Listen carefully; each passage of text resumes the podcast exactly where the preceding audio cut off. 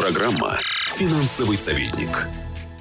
Сегодня поговорим о полезных финансовых привычках руководителя, которые способны улучшить финансовое состояние компании. Ирина Егемовских, директор аудиторской группы «Капитал» и аутсорсингового центра «Основа Капитал».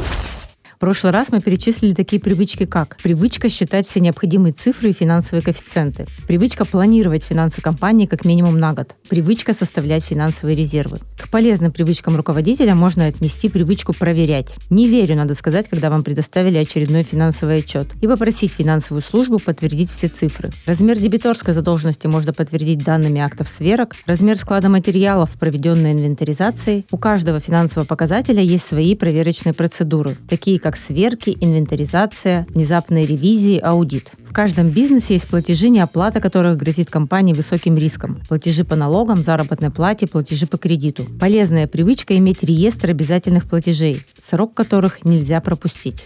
Предприниматели привыкли максимально использовать свою интуицию при ведении бизнеса. Но секрет в том, что самые успешные бизнесы получаются, когда решение принимается, полагаясь на интуицию, опираясь на цифры. Полезная привычка использовать цифры при принятии решений. Цифры получаются из учета, который организован в бизнесе. Полезная финансовая привычка не экономить на учете. Учет – это инструмент контроля. Тот, кто не имеет полного контроля, даже не знает, сколько на самом деле он теряет. Развивайте полезные финансовые привычки и стройте финансово успешный бизнес. Финансовый советник. Каждый понедельник в 11.20 и 16.20 на бизнес ФМ в Екатеринбурге.